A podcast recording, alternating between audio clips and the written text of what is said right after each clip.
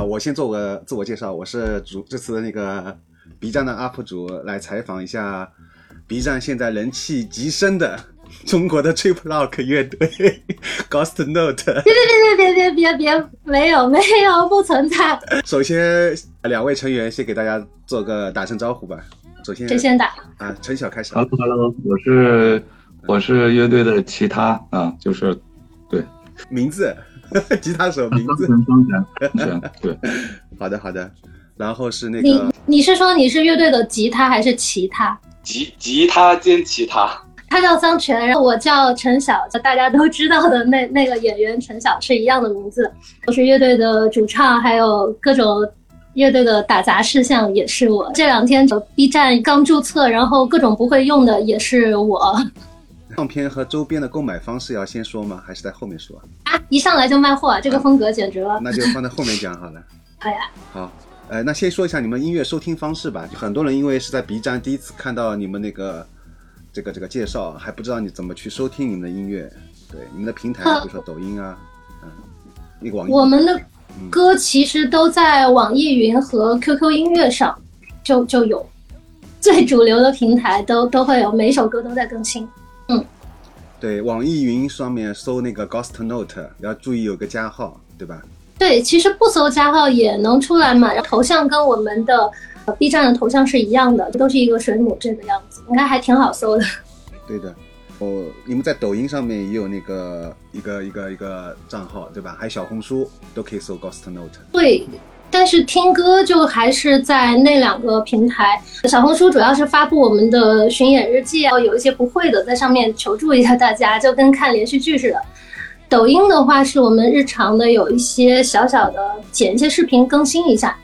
之前抖音也没有特别认真的做，就就觉得做视频这事儿比较难嘛。好的。哦，乐队的粉丝群加入方式要先放吗？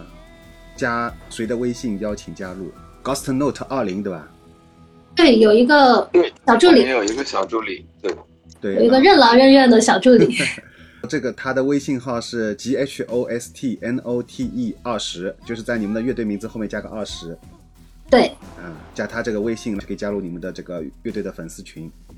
对，好，好，那么接下来先问第一个问题啊，现在你们在应该是昨天吧？对，昨天刚刚在 B 站下午五点多对吧，发了第一个一分钟的一个短视频，对，前天前天前天是吧？对，嗯目前的播放量就很恐怖啊。好，我刚才看了一下是多少来着？是三十万有了吧？四十多了，四十好几了，这这太吓人了。太恐怖了。我我们的 来啊，所以说这个四十多万的播放量现在突然火了，是什么的感受？感受是什么？先采访一下。感受是不知道 B 站怎么用，会有点不知道怎么处理吧，因为一下有这么多留言，但但其实也不觉得是火的啦。我觉得偶尔一条视频它的播放和留言多了，就是你的视频播放量多了，跟我们乐队的歌有没有被传播传播出去其实是两回事儿。我还是希望大家去通过这个视频能够去网易云啊，去 QQ 音乐去听我们的歌，然后能觉得哎你这歌不错，就是这样。没火没火，我把摄像头拿到正面了。你看高尔基亚的这个椅子就是纯皮座椅，这吗？啊，看起来很悠闲的样子，我都坐在沙发上不敢动。那么还有一个问题啊，这接下来先给大家介绍一下乐队名字的含义吧。Ghost Note 有什么含义？我我我看到评论里面有一个人说。乐队叫这个名字是不是鼓手是队长？所以这个人他就他说的就刚好在点儿上。对，其实 Ghost Note 就是一个呃，它可能最初始是从鼓上这个乐器来的，当然现在呃键盘呀、吉他、贝斯都会有一个演奏法。它其实就是一个很小声的一个很小的一个音量的东西，但是你没有这个东西的时候，你的那个基础的节奏听起来。有点怎么样，齐步走或者一板一眼，但是有了那个东西，你整个音乐就特别灵动。主唱“灵动”这个词用的好吗？特别好。好的，你们是怎么组建乐队的？就这个过程给大家介绍一下。这个过程简直了，是从我的角度是是我在之前，我我我有一个乐队，但也称不上是乐队吧，这两两三个朋友一起在录音室里面做一些音乐。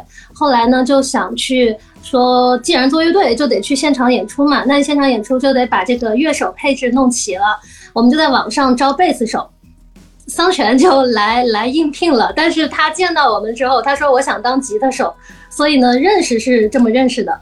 那接下来就全叔来说好了。我就在努力的想变成一个很好的吉他手，但是因为我是学贝斯这个专业的，他们就努力的希望我是一个很好的贝斯手。我说这个我不大行，我就想弹吉。后来呢，因为他们确实是需要一个贝斯手了，呃，后来也没有合作，算是没有合作很久吧。我我们我我就又闲赋在家，呃，过了一段时间。那个陈晓也闲赋在家，他就想做一些自己的音乐。对，就是那个时候，我之前的那个乐队，他就因为各种原因就就没了。我就觉得，那这个时候，我想回来看一下我自己到底想做什么样的更加个人化的音乐，那可能就是一些偏吹 pop 呀，一些实验性的东西。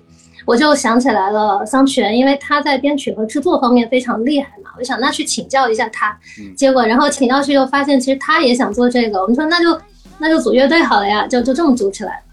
很有意思啊，就一开始你们俩并没有对，而是通过种种播。这次就上海站的演出的时候，我看到陈晓在舞台上面，当时说了一个事情，就你们说有一个贝斯手啊，一直站在台下，呃。他因为没有带上他的贝斯，所以几乎就只能在台下一直看你们演出，这几乎成了你们巡演的一个梗。对，说说这到底怎么回事？情？这不是我们打压贝斯手，是有一些特殊的情况。这个贝斯手是全叔来说吧，这是他的好基友。是 OK，这这个贝斯手，我们我我们的友谊有今年是二十一年。对我零二年来北京的时候认识他，我们在我我们是一个班的学音乐，对，然后 OK，当时我确实也是在学贝斯了，他也是一个好的贝斯手。后来呃我们在做这个乐队做唱片的时候，我就跟他讲，我说哎周一我们是可以一起做一些事情的，他也很愉快的答应了这件事儿。所以其实大家听到唱片里的贝斯的录音的那个乐手是周毅，呃当然有些也是我我弹的了。后来，呃，到了我们这次巡演，我就有问他说：“我们这次巡演还是希望你能来啊。”呃，他远在四川，然后我们其实第一，呃，我们出门的第一个州就是四川。呃，我也邀请他来，我说一起来演啊，就来吧，把歌发给我。我一发，我说：“我的天，为什么二十首歌我？” 那个内容的量过于的大了，所以我们我没有办法到了四川去跟他一个小时或者两个小时的排练，可以做一个很好的演出。对，所以这个是这样。上海那场是因为他刚好也在上海演出，我们就说那你是吧？你来看看，站在台底下 听听你弹的贝斯。对，对，就是其实我们的这个远程的贝斯手在巡演过程当中完完整整的看了三站。呃，成都站是因为他日常在那边，上海站是因为他刚好在，石家庄站也是因为他有一些私人原因在石家庄待了那几天，刚好这三天都赶上我们乐队的巡演，他就全程在台下看。在上海站的那个演出完毕签售的时候，就是在上海站购买了 CD 的人，他在 CD 上面的签名是有贝斯手的名字在的，对。嗯，就就成为一个梗啦。我们没有打压贝斯手。前面那个全叔说是你给他发了二十首歌，还是他发给你二十首？我们把因为巡演有曲目单，对，我们就跟他告诉他，我们巡演一共是有十九首歌嘛，发过去，然后对方一看就疯了。我们想了一下，也是没有没有时间临时去排练这么多首歌。嗯，那你们其实可以当时把你们比如成都站的要巡演的歌先发给他，就让他排那几首也可以。来不及说，每一场都是二十首歌。而且而且，乐队现场演出的话，你你台上的几个人，除了说你能把手上的东西弹好不弹错之外，在表演上也要有很多的互动，还有一些临场反应是要有默契的。那如果说我们这么仓促的去合作，最后再呈现出来的那个表演肯定就不够好嘛。其实我们就是出于这么多综合的考量，因为因为虽然我们是第一次巡演，是一个新乐队，但是。我们对自己的要求还是很严格的。对对对，这倒是。好，下一个问题就是看到你们的乐队的头像里面啊，总是有那个水母，这个有什么特殊的象征和含义吗？这个是因为我们第二张唱片，也就是那个《宇宙奇趣入门手册》，它的封面做的是水母。那之所以是水母呢，因为我们那张唱片的概念就是跟星空啊、宇宙相关的。当时在做封面设计的时候，嗯，设计师就会说：“那我们要不要搞点什么宇宙星球？”我们就觉得，哎，那这个好像有点太切题了，没有惊喜。后来呢，我们就有一天就就发现水母这个东西吧，它。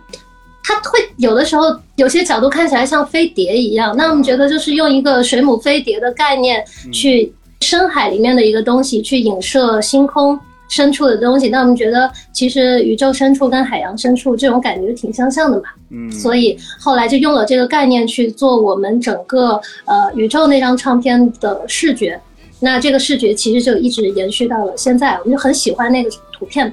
对的。这个想到飞碟，我倒没有想到，那很像飞碟。可以的，这里乐队自己作为主办方和其他的，比如说经纪人或者 live house 这种作为主办方的这个区别是什么呢？